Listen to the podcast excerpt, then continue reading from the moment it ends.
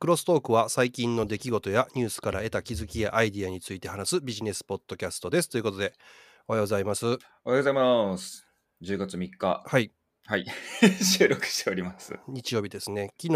緊急事態宣言が明けて、初めての土曜日ということで、はい。お昼から飲み続けてました。おお、素晴らしいですね。はいとうことは。昼も夜も、昼も夜も。はい、外出て飲んでました。ああ、よかったですね。は満喫です。なんやろな、もう外で飲めるってすごい楽しいですね。とにかく。うん確かにね、美味しいものを食べながらね、特別な空間で飲めるっていいですよね。計画してた通りにはいかなかったんですけどね、お昼はお好み焼き食べてと思ったらね、はい。いつも行くところ行ったらね、うん。開店前にむちゃくちゃ並んでてね、これはもうお腹空いてるから待たれへんと思ってはいはいやめたんですけど、結構な数の店をね、見て回ってきたんですよ、昨日飲み行ったかはらいね。うんうんうんうんそしたらね、やっぱ明暗くっきりですね。ほう。うん、さっき言ったようにお好み焼き屋さんみたいにバーッと並んでたりとかもう中いっぱいやとかっていう店と全然お客さん入ってない店とうーん、そうなんですね。うん極端でしたねほんと昨日はおーやっぱ常連さんがあの店潰れたら困るみたいなやっぱファン化してるところはそういうお客さんが支えに来てくれるって感じですかね。そうですねそうなんですよ、うんだからもうそこで今までどういうふうにしてお客さんと付き合ってきたかみたいなのがうんうんどんだけ真面目に商売してきたかっていうのはようわかりますね。うんあと今回お店が開いてるか開いてないかがわからないっていうのが多いじゃないですかあそこ行きたいねんけどな、今どうなってんねやろうなってそういうちゃんと情報発信してるところも重要でしょうね。うん、で夜の店はそれでねメールが来たから予約取ったんですよ。あやっぱり、はあはあうん、そしたら行ってみたら予約取れてないって言われましたね。 なんじゃそら。だからやっぱあの店のネット予約って最後の画面スクショしとくとかって絶対必要ですね。ネット予約怖いわあ。ー昔あの菅君と行った時も俺1週間間違えて予約したじゃないですか。ああはいはいはいはい梅田の俺があれの時は俺完全に俺が悪かったんですけど。はいはいはいはい。あなるほどね。うん、これも先々週かな俺高松行ってうん。でその次の週に天満行ってうん。で高松がほんま人がいなくてねあの町が死んでたんですよねもほう夜の7時になったら商店街の店が全部閉まってて結局高松行ったのに夜王将食うて帰るっていうねすごいですね。マジですか、ううんどんとか、そんなん無理みたいな。うん朝とかはやってたんでしょうけどねもうとにかく居酒屋中居酒屋なんか一個も空いてないしもうほんなるとほどねコンビニしか空いてないというような状況で、はああもうこれはあかんわってストレス溜まって次の週天満行ったらうん。天満も同じような状況やったんですよねもうはあ。なるほど、ね。その前の1ヶ月ぐらい前に行った時はね、まだ空いてたんですけどね、やっぱりうん9月の13からかな、また延長になってっていうのうんうんうで、ん多分閉めた店多いと思はい、あれね。あそこで終わるかなと思いきや延長みたいなやつでしたもんね。うんうんうんなるほど。私はですね、そういう予約系とか人が集まるところで言うと、実は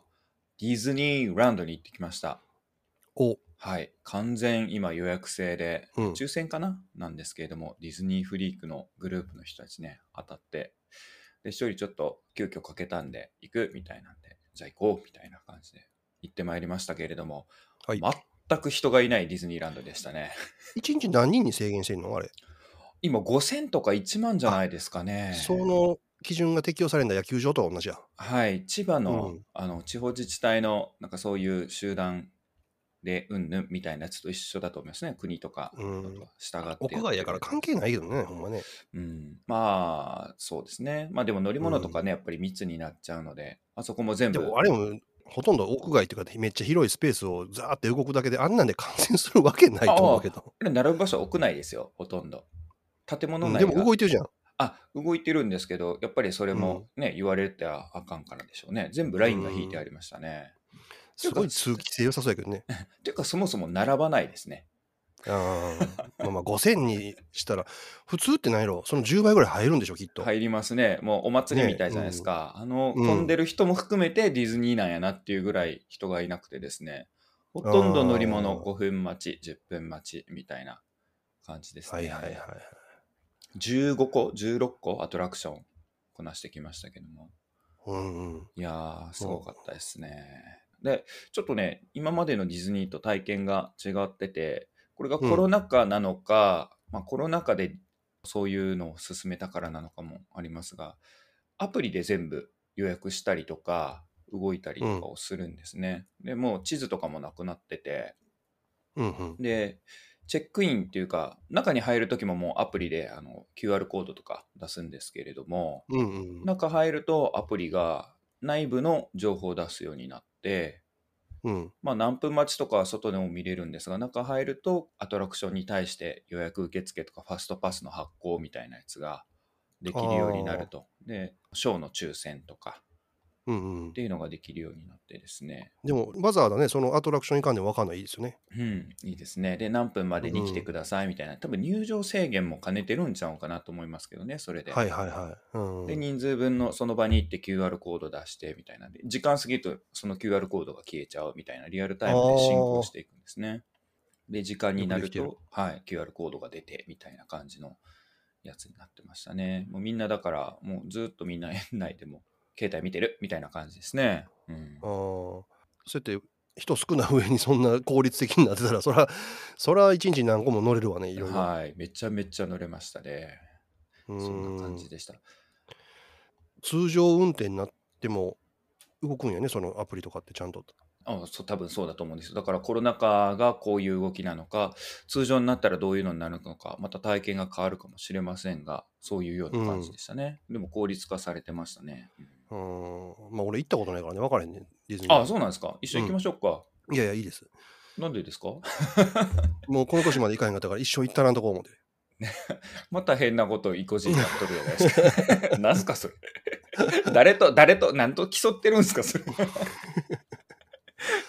ということで、えー私からネタ行くとですね、そんなディズニーさんとかって、ほら、あの、ディズニープラスとか、ああいはいはうい映像を作ったりとかあるかと思うんですが、うん。そういうネットフリックスとか、ディズニープラスとか、アップうルん TV とかっていう、ネット上でコンテンツを、ネット上用のやつを作って流して、それをサービス化するっていう会社のことを、アメリカの方でニューメディア企業って呼ぶらしいんですが、ほうほうほ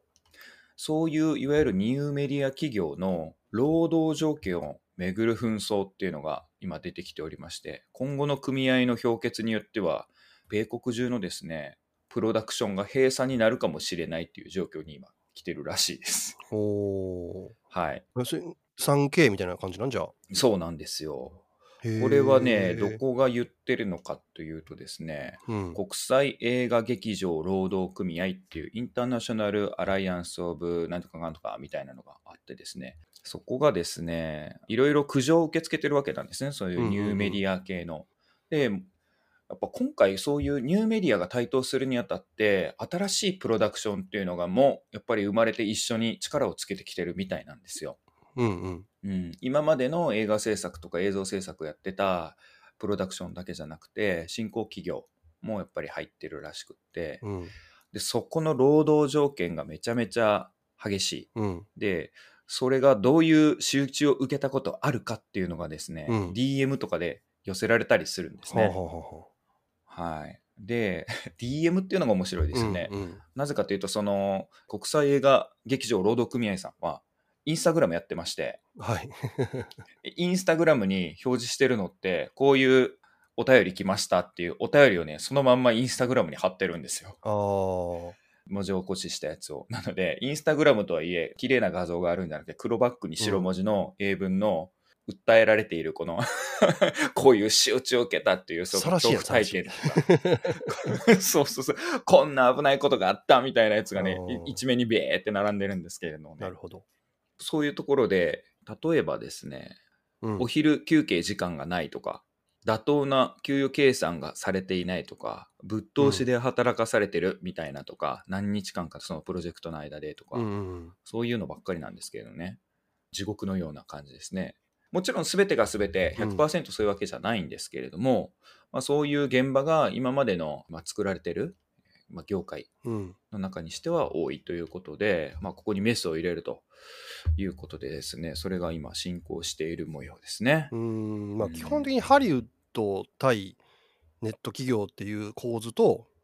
あと、ハリウッドの会社系とかって左寄りのところが多いので、うんうんうんうんうんなので、伝統的に労働組合とか強いんですよね。うんうんうんうんううんなるほどなので、その2つの構図があると思うんですけど、まあ、映画業界がやっぱり今、ネットのね、あのネットフリックスとか配信に押されてるから、ちょっとこう嫌がらせしたろうかみたいな、なんかそれもちょっと匂いを感じますけどね。うんうんうんで一応まあなんでプロダクションが閉鎖する可能性があるかっていうと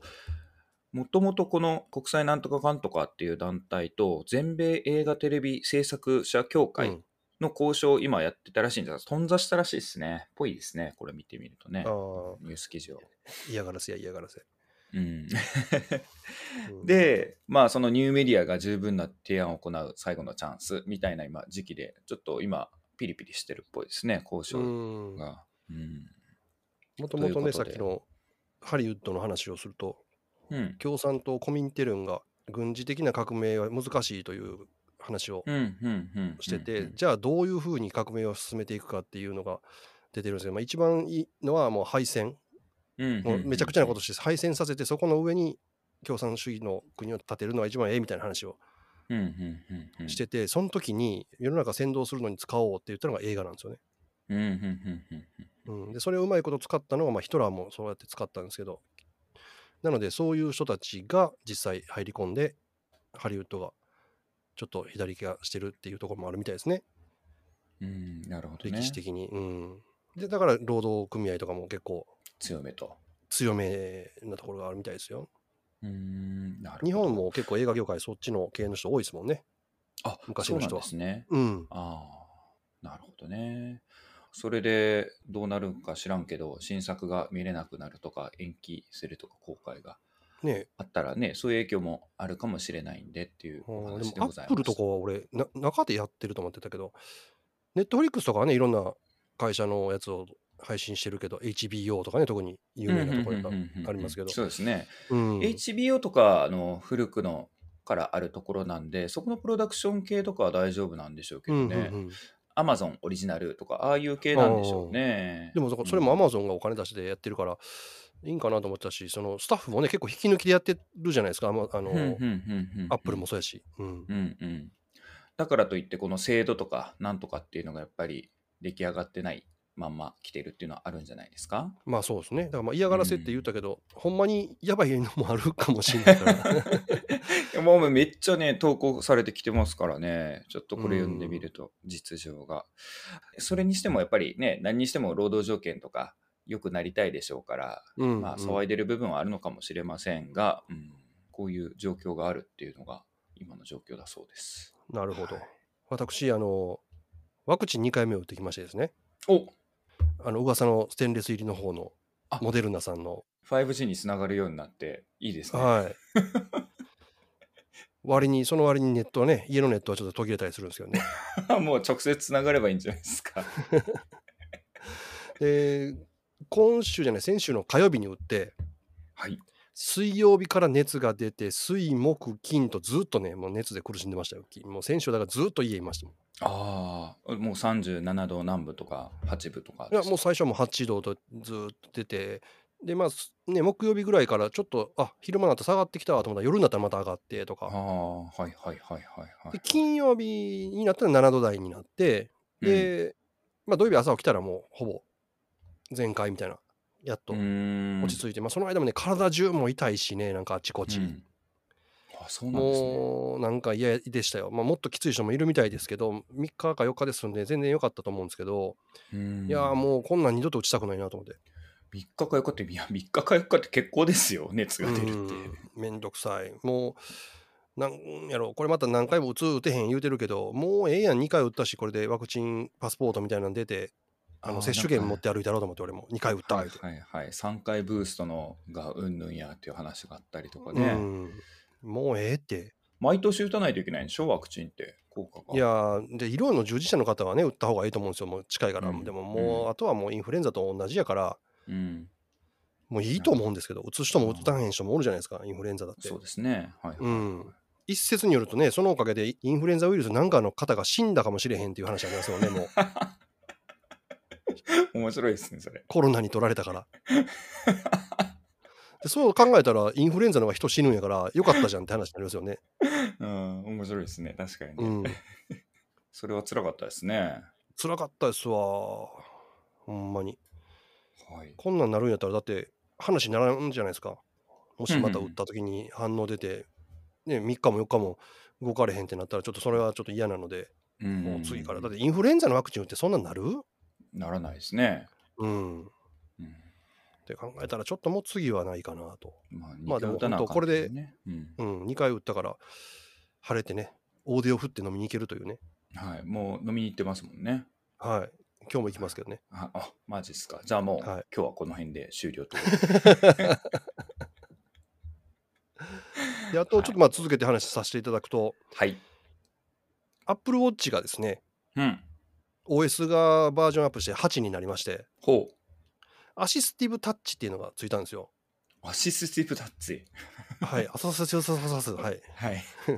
アシスティブタッチ。はい。どこれがやつでねすか、面白くてね、うん。時計をつけたまま、うん。手でジェスチャーをしたら時計の操作ができるっていうやつなんですけど、ほう。テレジェスチャー。はい、左手につけたら左手の手を動かすだけなんですが、まあ、4種類ありましてうん。普通、まあ、まあ手を開いた状態からグーに1回するっていうのとうん。 2回連続でグーグーってするっていうクリックとダブルクリックみたいな感じですね。はい。グーグー。はい。うん、ともう1個は人差し指と親指をひっつける先っぽね OK みたいな感じですね。ああ、はいはいはいはこれを1回とトントンっていう2回っていうこの4種類があってい。うん。でそれぞれまあ例えば選択とかうん。先送りとか戻るみたいな感じでやってそこでもう時計が操作できちゃうんですよ。ほう。すごいですね。あ手首から先だけの動きを読み取るんだ。なんかこう腕を振り回したりとかそういうのじゃないじゃなないいんですよ、そうそうね。手首から先だけの動きで。ごそれ読み取れるってすっごい。うん、へで、ーもう一個がね、今までワークアウトで、例えばその歩いてたらですね、勝手に、あ、今まで歩いてたから、あのワークアウト記録しますかっていう通知くれたんですけど、はい。これがね、自転車にも対応しまして、ほうほうほうほう。サイクリングで、この人動いてんなと思ったら、ワークアウトの種類がちゃんとサイクリング今やってますよね、記録しときますかって出るようになったんですよ。へえ、増えたわけですね。これがね、結構俺にとってはありがたくて、歩いてる時やったら別にポンと押せばいいだけなんやけど、サイクリングってわざわざ今からサイクリングするよって言って押しては走るっていうのがね、めんどくさかったんですよ。うんうんうんうんうんうんしかもね、自転車乗ってる時って信号とかって結構引っかかって止まるじゃないですか。はいはいはい、はい。で、その時はね、ちゃんと一時停止してくれるんですよ。あ、すごいですうね。んうーん。でそういうのちゃんと感知してやってくれるようになったんで、WatchOS だいぶ進化しましたね。ああ、最近のそういう時計系の動き検知ってほんと細やかですよね。うんうんうんうん。私のやつもなんか階段何段登ったとか記録されてるし、あえあないや歩くのと階段と どういう違いを出してんのみたいなね。、うん。うん、すごいですよね。心拍とかそういうのも読むからかな。なんかまあなんかわかんないですけど、そうで細やかですね。その手首から先の指動かしただけとか、お読み取るとか。昔あのエレベーター乗りながら足踏みしてみたんですけどそれはカウントにされませんでしたねかん 階段にはそうなんですよね。そういう感じなんですよ。ちょっと騙してみようみたいなうん、やるじゃないですけど。でも、結構正確なんですよねう。ん多分あのうん位置が動いてるかどうかも見るんでしょうねあー上下しか動いてないからこれはやってないなって分かるとかいやー、じすごいですね。そういうの、どんな性格やねん。まあ、多分そういうのがね、今、ワンチップでできたりとかするようにもなってるはずなんですけど、いやー、すごいですね。はいますあとはますあれですよ、まあ、前回話したエアタグのやつもねうんうんうんうん2個の荷物が離れましたみたいなのも、うんうんううんうんんうんあれもね意外と便利っていうか荷物ねこれから外出るようになってもし何かあった時はちょっと安心ですね安心ですね。うんあー 荷物2個の荷物が離れました。面白いですね。 まあ確かにね、でも鍵忘れたというか、まあ、財布がとかね、うん、いや便利ですね。えーうん、あのまあエアタグもっとちっちゃくなってくれたらねもっといろんなところに使えると思うんですけどねあー今後やっぱ何でもなっていくんじゃないですかどんどんねちっちゃくなるし、うんまあ、僕はどっちにせよまだいまだに電池が電池の持ちですね、うんうんうんううんんそう毎日充電するのはちょっと嫌だなっていうのがあるんでそこがでもあれですよ、さっきまあ前回も言ったけど、8分でね、えー数時間って言ってましたけど、8時間ですって。お8分で8時間ああ、うんでも全部充電せなあかんですよね、うそんっ、かまあでも時計の置き場所決めてる人はいいのか今置いて充電ですもんね、そうですね。ううんんううんんそうやって考えるとまあ大したことはなくなってきてるんですねうーんうんうん今回、アプローチって新しいやつ出るって出てましたっけうん、出るけどね、まだ発売日が発表されてないんですよ。あそうなんですね。じゃあまだまだなんですね。じゃあ次のじゃあ実機が販売するときはちょっと候補に入れようかなっていう感じになってきましたね、じゃあ。はい、いいですよ。おすすめです。 そうですよね。あの、ソニーの製品捨てたぐらいですもんね。はい。はいって。もう一切つけてない。 いやー、かわいそう。ほんと、しゃあないわ、あれ。クソやもん、 あれ。いダメですよ、そんなこと言っちゃもう。やいや、頑張って商品コンセプ作トはいいと思いますよ。でも、出来が悪すぎるわ。ってます確かにね、もったいないね。一致した体験ができないしな。うほとん。うん、客体験がね、良くないですよね。毎日ボディエナジーゼロとか出られたら、なんかちょっとそれだけで落ち込むやん、朝からなんか。 昨日の睡眠時間15分とかでおかしいやろっていう。別人格動いてるんちゃいますの、いろい ろ動いてるわけないやん。夜動いてるから、もうボディエナジーゼロや な。なるほどね。すげえな。まあ、そんな感じですね。うん。どうしようかな。私は、うーん、あと気になっている情報、全くガラッと話変わるんですけれども、はい。パッケージデザインを AI に評価させるっていうサービスがございまして、おー、すごい。プラグ AI さんっていうところが出してるんですが、はい。これがですね、めちゃめちゃいけてるらしいです。ほどういけてるかというと、この情報を使ってパッケージデザインしたー。うん。カルビーさんはですね、リニューアル前と比べて売り上げ1.3倍はあ。になってるぐらいいけてるらしいです。知り合いにパッケージデザインしてるっていう旦那を持ってる人がいたんですけど、ここの予算はなかなか削られないそうですね。あテレビ予算とうかんうんネうんットの広告予算とかって削れるねんけあ、ど、うんもうパッケージはリニューアルしていかないと周りにも他のライバル製商品が並んでるじゃないですか、うんうんうんうんそこで目新しさで負けると売り上げ落ちるって言ってましたからだうんうんからその1.3倍はしかもね大体すごくてその子が言ってたのは1.1で結構いいんですようんパッケージ変えて1割売り上げ上がりましたみたいなのだとすごい褒められるって話だから1.3倍は驚異的みたいですよはい、目新しさでね手に取られるまあでもそれもどんどん落ちていくからまた新しくってことですよあねそうですそうです周りも新しいなるしねでプラグ AI さんっていう会社がやってるんですけれどもうんもともとはこれ AI とか技術の会社じゃなくて調査会社とデザイン会社が合併して生まれた企業さんでおー市場調査とパッケージデザイン両方の業務をまあ担ってますっていうのがあったんですけれどももともとその膨大な消費者データとかデザイン評価のノウハウ自体を社内に蓄積しててうんまあいいデザインってなんだろうっていうところから自主調査とかずっとやっていて2015年あたりからデータ蓄積されてるらしいですねへえそれらのデータを情報にまあ AI 化することで膨大なデータの中から画像を放り込むとこういう調査予測になりますみたいなのが返ってくるようなサービスに仕上げたという感じですね。素晴らしいうん、でその評価がなぜこんな風になるのかっていう好感度予測スコアとかヒートマップとか、うんイメージされるワードとか好意度のばらつき度合いみたいなやつが予測スコアでちゃんと出てうんここら辺があったらこういう風になりますみたいな感じのいろんなところを可視化できるっていうのがすごくいいらしくてですね。へえまあなので現場でちゃちゃちゃっとデザイン案作ってその画像データをぶっ込むとすぐにパッて調査したのと一緒のような結果が返ってくるんであどっちの方向性に向かってあの自分たちの伝えたいイメージになってるななってないなって、爽やかとか美味しそうとか清潔感みたいな、うん例えばですけれども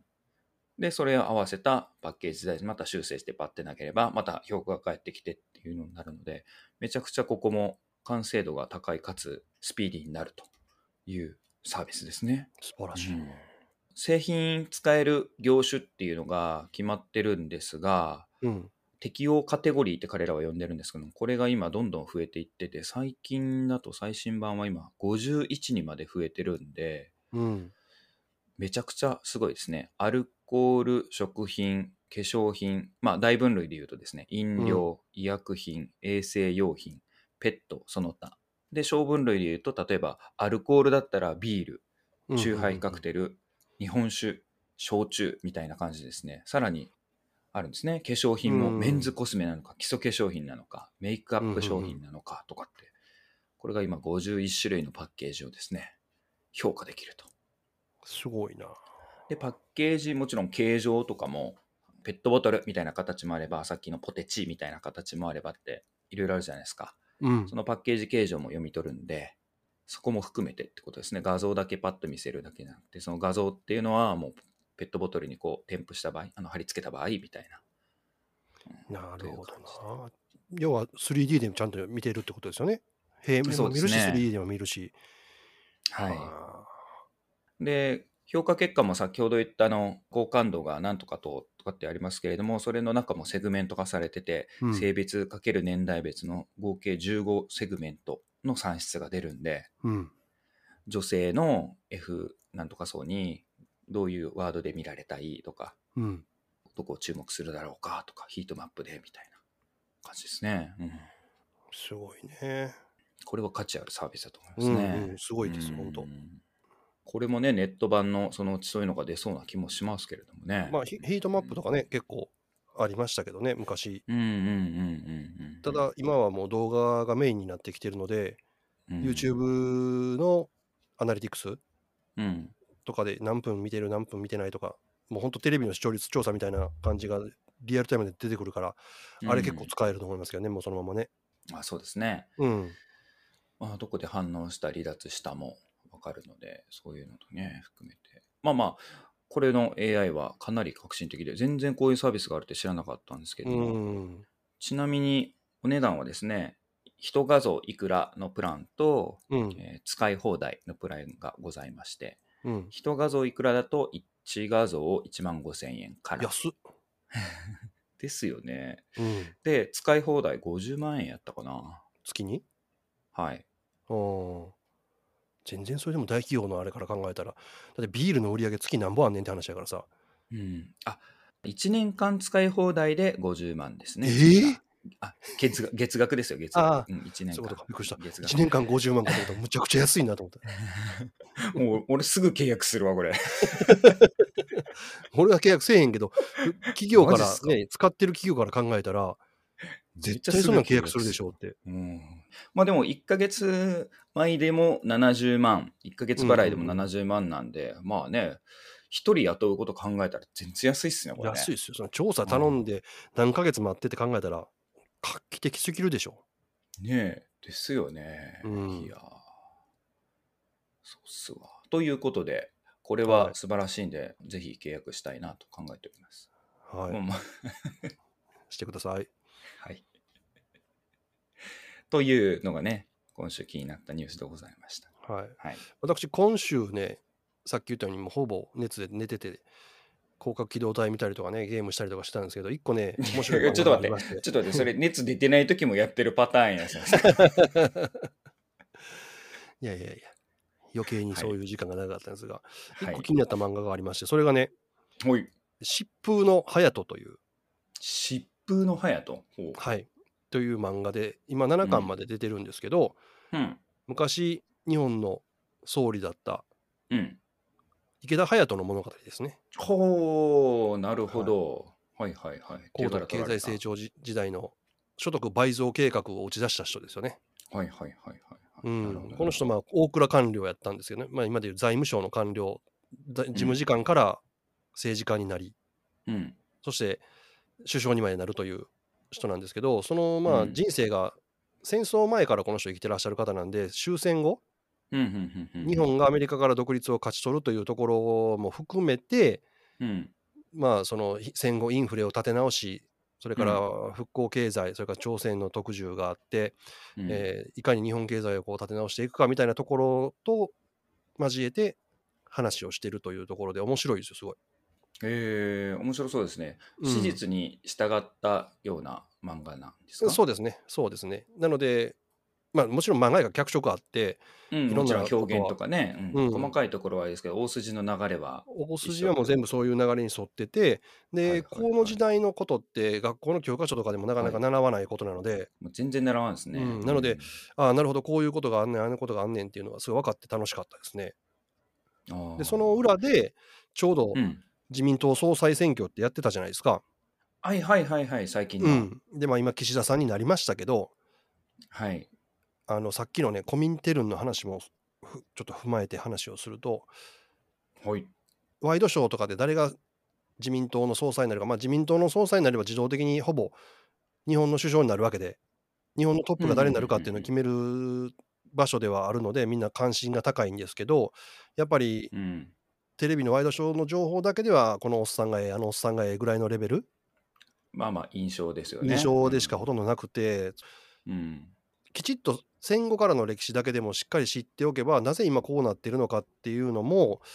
理解できる部分あるし、うんやっぱりそこはそこでちゃんと考えてうんうんうんうん戦略があって、ここまで来てて、で、55年体制以降から、ちょっともう、なんやろ、ぐだぐだになってるところはすごいあるんですけど、そういうのも含めて、今どうするべきかっていうのを考えたときに、やっぱり今、適切な政策ってやっぱあるんですよね、どう考えても、我々。ほうほうほうで、その政策でほうほう人を言うてるのが、えー悪いって選んだ方がいいと思うんですけど、もう結局人柄とか、好物は何やとか、うんうんうんうん岸田さんは広島カープファンやから、あいいなと か。そんなんでしかなんかこうい選ばないじゃないですか。なんかこの人嘘言うてそうとかってその印象とかね。ああ、そうそうそうそうそうそんだかうら。そういうのじゃないところで選ぶためにも歴史を知っておくって重要なんですけど、この歴史っていうか政治から目を背けさせるっていうのもコミュニティルのやり方なんですよね。ああ、なるほどね。うん、その方がはい政治がむちゃくちゃになってくれるから、うんうんうんうん。都合がええというので、そうやってやりましそょううですねっていうのがもう書いてあるんですよね、マニュアルに。ほう。うん、で、今回でいくと、河野さん、すごい人気やったんですけど、俺はもう河野さん絶対ないなと思ってて、はいはいはいはい。でなんでかっていうと、彼はね、年金でうん。貧しい人を救いましょうって言ったんですね。で、これがちょっと勉強してみたら分かるんですけど、貧しい人を救うのは社会福祉の性格、うねん。社会福祉政策で、年金はそう保ですね険政策なんですよ。違う政策で、違うことを解決するっていうのはもう無理な話で、うん。もうこれはもう政治学勉強したら出てくるんですけど一個の政策は一個の難題を解決するっていうふうにやっていかないと絶対失敗するんですよね。うん、うん一石二鳥ないんですよ。まあ政治だけじゃなくてもね、そうですね。うん、 財財源とか扱い違うしね、全然。はいうんで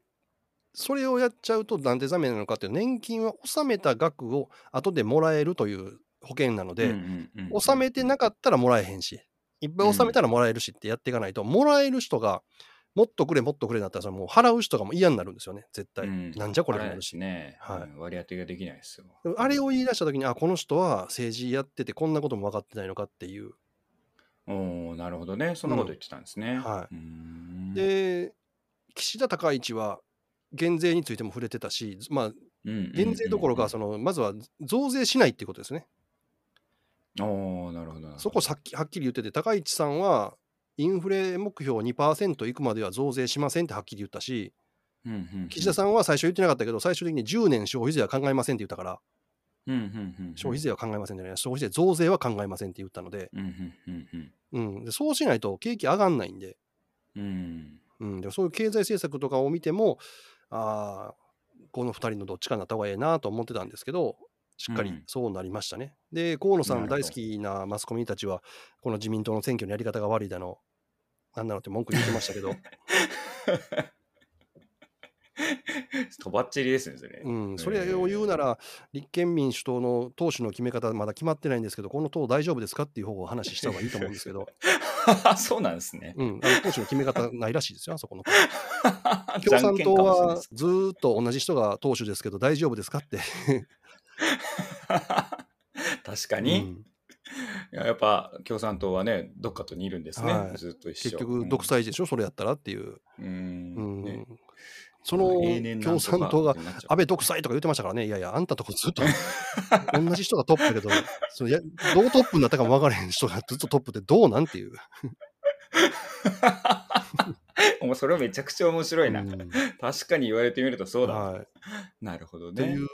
のも踏まえてそのさっきのちょっと戻ると「疾風の隼人」っていう漫画で日本がどうやって戦後から復興してきてっていうの面白かったですわ。うんうんうん、近代日本史、そうですね、詳しく習わないですし、やっぱりそこら辺になってくると、まあ、そこら辺がもっと前か、江戸ぐらいからはやっぱり経済と絡めて考えないといけないところがあるのに、うんうんうんそこなしですもんねそうですね、うん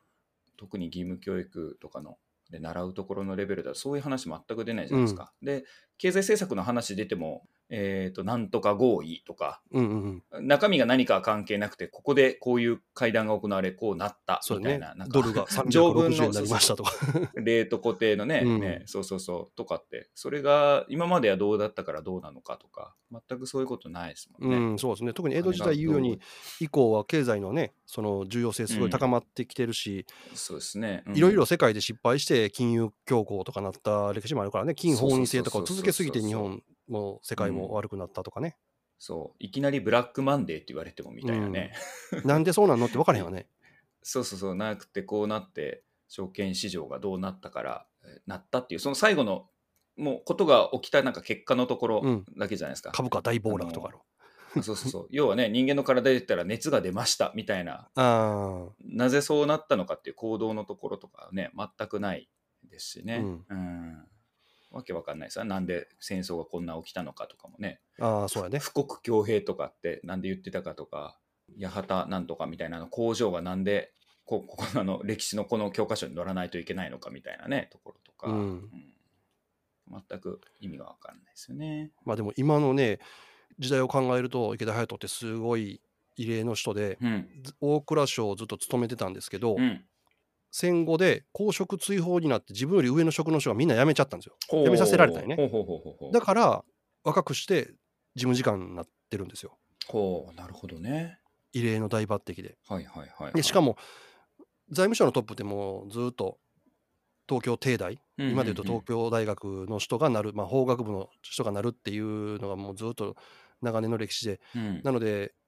財務省って、どこの大学出身って聞かれないんですよね。もうほぼう大東大って分かってるから、君は何期生やとか、あ優劣をつけるのは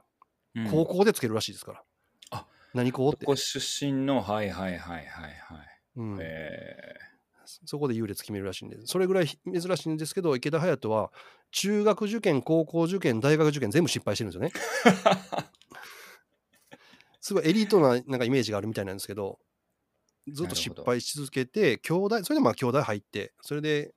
事務次官になっててー、まあそれでも兄弟はいけてる。はあうん、ねでね、一回ね、病気になって大蔵省を退官してるんですけど、うん。奇跡的にその病気が治って元も戻って時間になるんですよ。あーで時間になった後、さっきみたいに吉田茂に突然担ぎ出されて選挙出ろって言われてうん。選挙出て1年目に大蔵大臣ですよ。すごいっす一ね年。うんまあ、もちろん大蔵省知ってるからっていうのが大きいと思うんですけはどい、はいはいはいうんえーだからもう今は考えられないですよね。1年目で財務大臣とか。うんすごいですね。うん、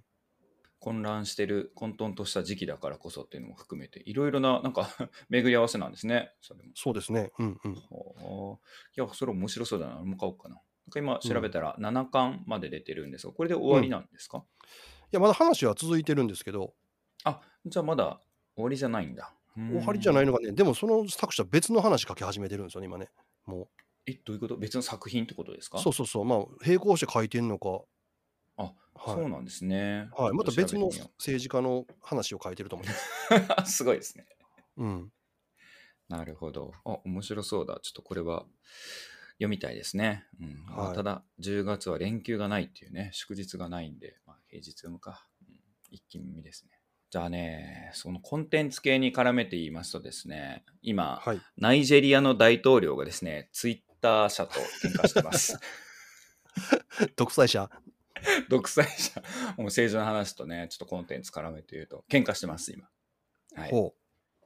ナイジェリアってまずどこにあるんだっていう話にもなりますけれども、地図調べてください。あの、え っと、アフリカのね、アフリカで東側のしょこうのん、あ東側、西側の出っ張りのところの下側のところにあるんですけれども、う。はい。はい、このナイジェリアのですね、大統領、ムハマドゥ・ブハリさん。 なんか読まなあかんねムハマドゥ・ブハリさんがですね、喧嘩しておりまして、事の発端は、ナイジェリアとかそこら辺はもう内戦とか、もともとね、植民地支配のうんうんうん。あれでしたから、で地図の線引きが民族とか関係なく引かれたのもあって安定しないところですけれどまあそこら辺は。でまあそこの問題で1980年代かな、うんやってた内戦の話についてツイッター上で投稿したらしいんですよほう所感をというか思うところを、うんうんまあ今更なんでやねんってそういうのはちょっと分かんないんですうが、ん。うんでそれがね、どうもね、ナイジェリアの方々からですね、いやこういうことはあかんみたいな、うんうん。これは適切ではないっていうような、ブーブーっていうブーイングがですね、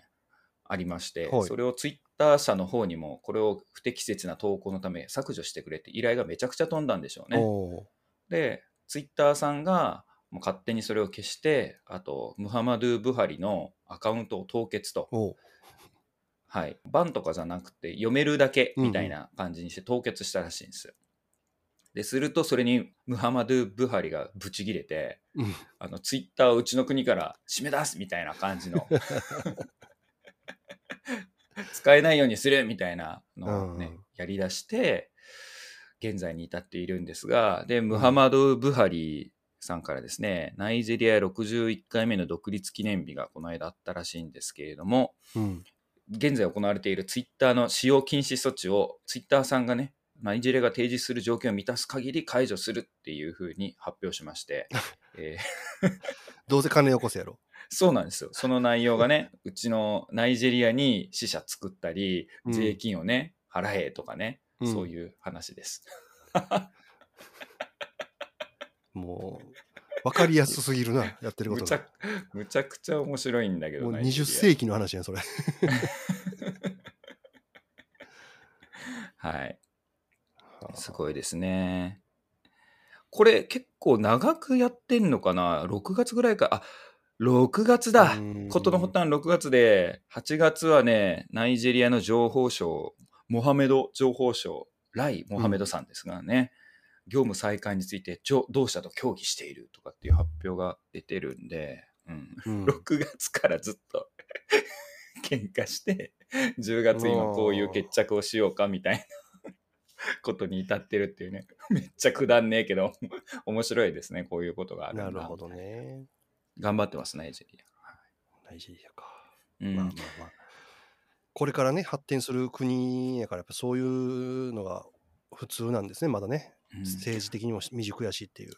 まだでも忘れてますけど基本そういうことですよね今の日本からは考えられないようなやっぱ地方都市は泡とか冷えとかか、うんうん食べてたりとかね子供を身売りしないといけないとかっていう貧困が結構近代まで続いてましたからうね、ん。んそうですよ戦争前とかでしうょ、ん。で大戦特需で湧いたりとかして、うん。うん、でなんとか経済回さんなあかんのやみたいな感じのがあったわけですねうん国内需要とかでは全然食っていけないから、だから